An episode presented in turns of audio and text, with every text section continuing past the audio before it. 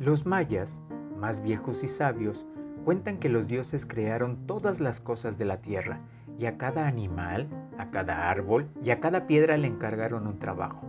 Pero cuando ya habían terminado, notaron que no había nadie encargado de llevar los deseos y los pensamientos de un lado a otro. Como ya no tenían barro ni maíz para hacer otro animal, tomaron una piedra de jade y tallaron una flecha. Era una flecha muy chiquita. Cuando estuvo lista, soplaron sobre ella y la flechita salió volando. Ya no era una flecha, porque estaba viva. Los dioses habían hecho un colibrí. Tan frágil, tan ligero el colibrí, que podía acercarse a las flores más delicadas sin volver y sin mover uno de los pétalos. Sus plumas brillaban bajo el sol como gotas de lluvia y reflejaban todos los colores.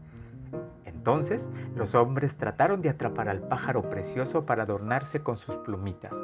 Los dioses se enojaron y ordenaron, si alguien lo atrapa, el colibrí morirá.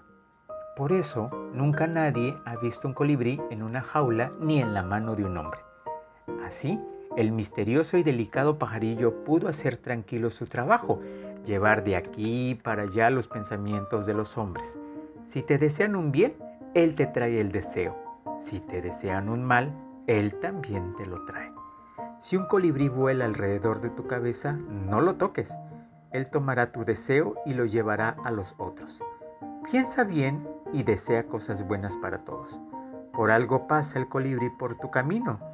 Puede ser por bien o puede ser por mal.